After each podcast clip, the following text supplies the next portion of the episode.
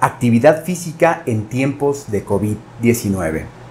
Hola, ¿qué tal? Mi nombre es Rodolfo Cuadra, yo soy nutriólogo y entrenador certificado y hoy te quiero platicar sobre las directrices o pautas para eh, que hagas ejercicio en tu casa, pero conocer pues obviamente la implicación que tiene, la importancia que toma el movernos y más en estos tiempos de confinamiento donde estamos en casa, donde estamos encerrados, eh, tenemos muy pocas oportunidades de salir al exterior y cuando salimos pues es únicamente para lo necesario. Entonces esto se vuelve pues ahora sí un caos al no poder realizar ejercicio físico como normalmente estamos acostumbrados en un centro deportivo o al aire libre.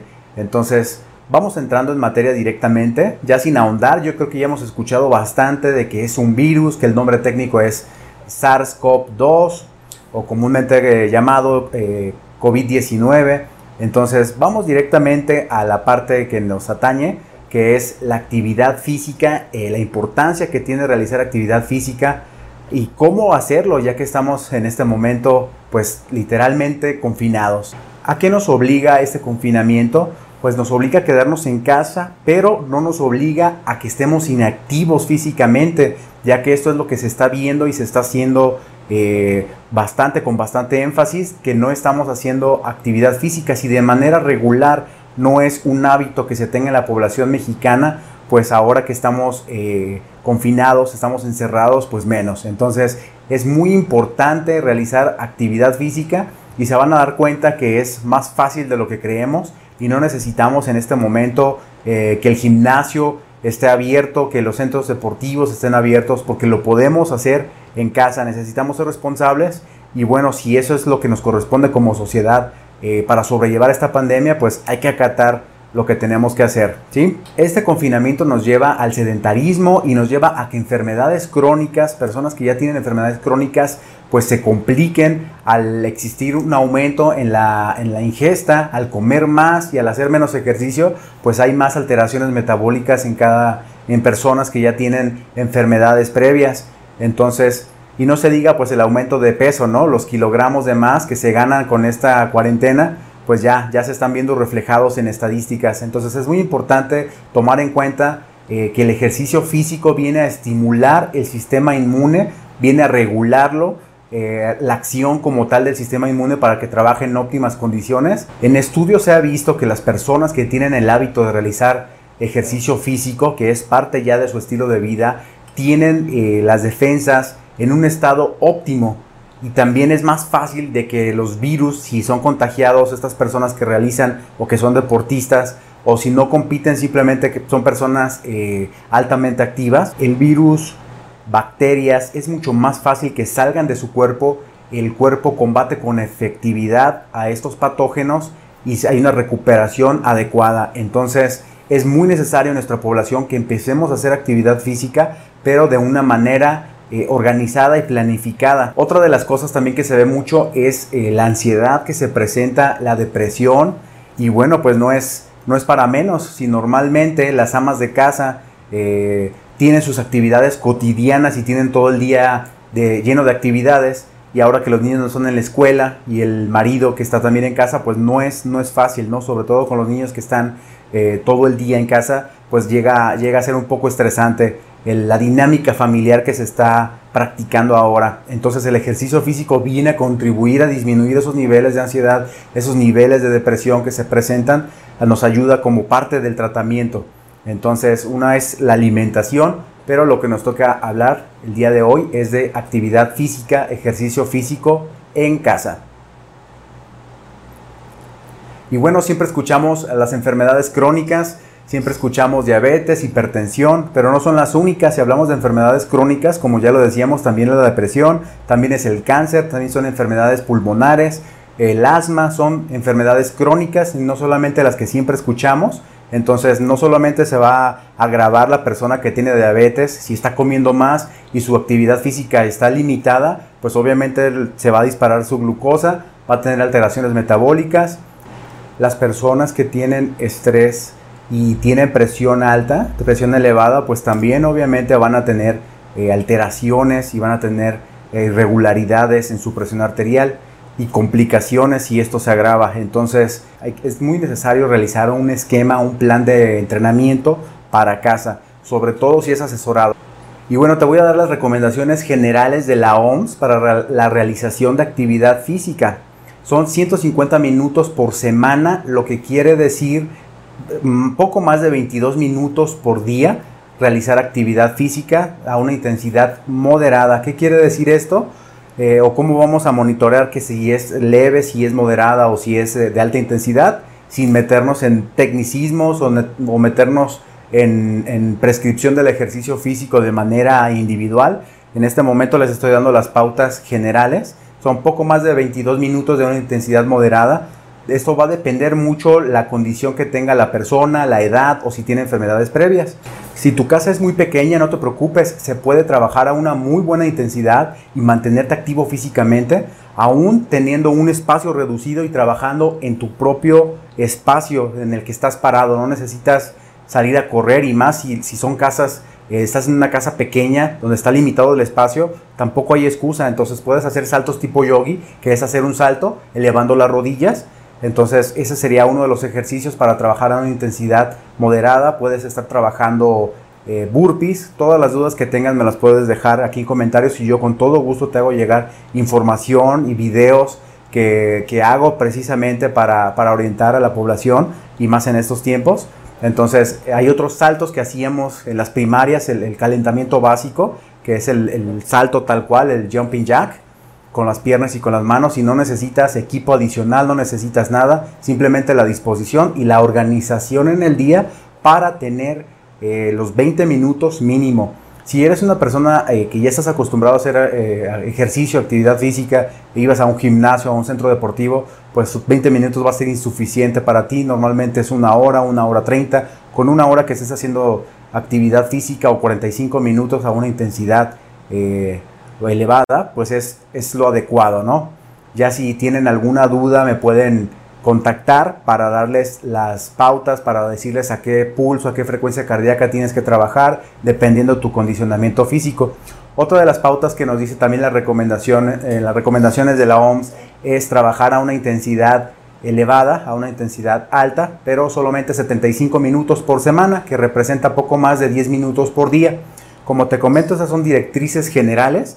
Obviamente estamos los que somos nutriólogos y entrenadores también, o los preparadores físicos, pues obviamente tomamos en cuenta eh, organizaciones serias como la OMS, por supuesto, pero también eh, federaciones y asociaciones especializadas precisamente en la prescripción del ejercicio físico para obtener resultados eh, en la población, obviamente a nivel de composición corporal, que es mantener nuestra masa muscular, bajar el porcentaje de grasa, ya que como han visto, el virus es más letal en personas que tienen obesidad, que tienen cualquier enfermedad crónica, es más, el, pronóstico es peor en las personas que tienen enfermedades ya subyacentes. Entonces es importantísimo bajar el porcentaje de grasa, mantenernos en un buen índice de masa corporal. ¿Cómo lo logramos esto? Pues con una dieta, con un plan de alimentación planificado.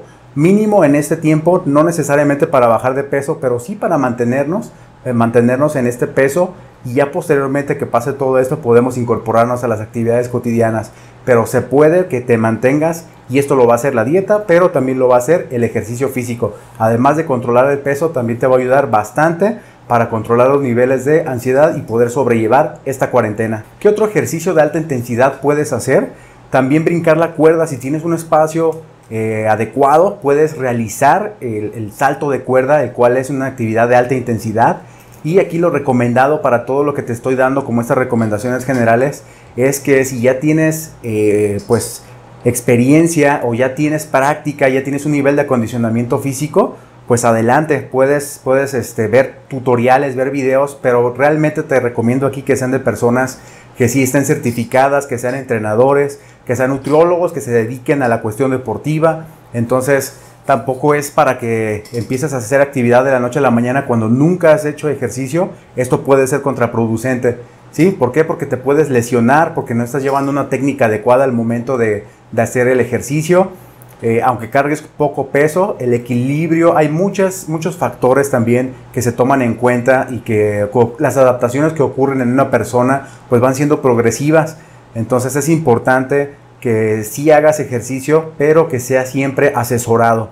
Yo sé que hay muchos eh, canales, yo sé que hay muchos videos en internet, en YouTube, en Instagram, en todas las redes sociales, pero pues te recomiendo, eh, sobre todo si eres principiante y no tienes conocimiento, pero quieres estarte cuidando, pues obviamente acudas y pidas asesoría, asesoría en línea. Muchos nutriólogos y entrenadores estamos dispuestos para ayudarte a través de una asesoría en línea. ¿sí? Esto no es ninguna limitante y es algo que ya se viene manejando desde hace muchos años. Entonces, ¿cómo saber la intensidad del entrenamiento?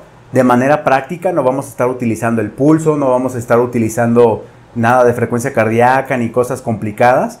Hay algo que se llama la prueba del habla si estás trabajando, por ejemplo, estás haciendo sentadillas, es un ejemplo nada más, estás haciendo sentadillas y tú puedes seguir conversando durante varios minutos sin ningún problema, sin quejarte, sin que te falte la respiración, eh, se dice que estás trabajando a una intensidad baja. Si puedes pronunciar algunas palabras pero con más dificultad, obviamente es una intensidad eh, media. Y si estás, eh, si ya estás jadeando, si estás con dificultades para estar hablando y necesitas tomar más aire, pues es una intensidad alta. Esto son recomendaciones eh, propias de la OMS, es algo muy, muy general, pero te va a servir bastante. Nosotros como lo hacemos ya como, como entrenador deportivo, lo que hacemos es utilizar el pulso o la frecuencia cardíaca para determinar los niveles de intensidad.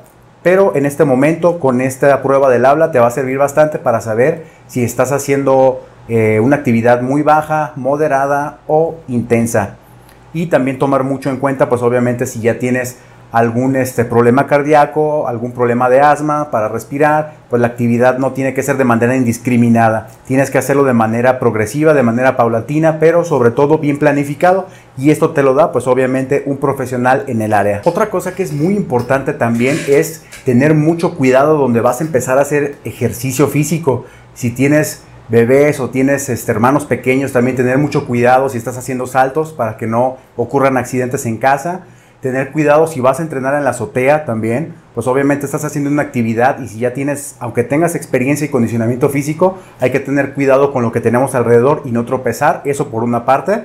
Cuidar cuando estamos o si te, te, ocurre levantar garrafones, si se te ocurre levantar este, muebles, lo puedes hacer sin problema. Simplemente necesitas una técnica adecuada eh, y, tener conocimiento de que si eres principiante, pues puedes perder el equilibrio, puedes cansarte, pueden ocurrir accidentes. Entonces es mejor que lo hagas de manera eh, paulatina y a baja intensidad. Y una muy buena opción también, obviamente con un calentamiento previo, es realizar ejercicios de estiramiento. Eso también te va a estar ayudando a relajarte, te va a estar ayudando a hacer ejercicio físico. Practícalo para que veas eh, la intensidad que tiene el simple hecho de, de estirar, hacer ejercicios tipo yoga, obviamente bien eh, asesorados también. Hay eh, colegas míos que están dispuestos también y que son expertos en el tema de yoga. Si no quieres hacer una actividad de alta intensidad, esto está excelente también para el estrés y para el control de peso. Y por último, también y no menos importante es tomar eh, tiempo ahora que estamos en casa la mayor parte del día y estamos frente a la computadora, estamos frente al celular gran parte del día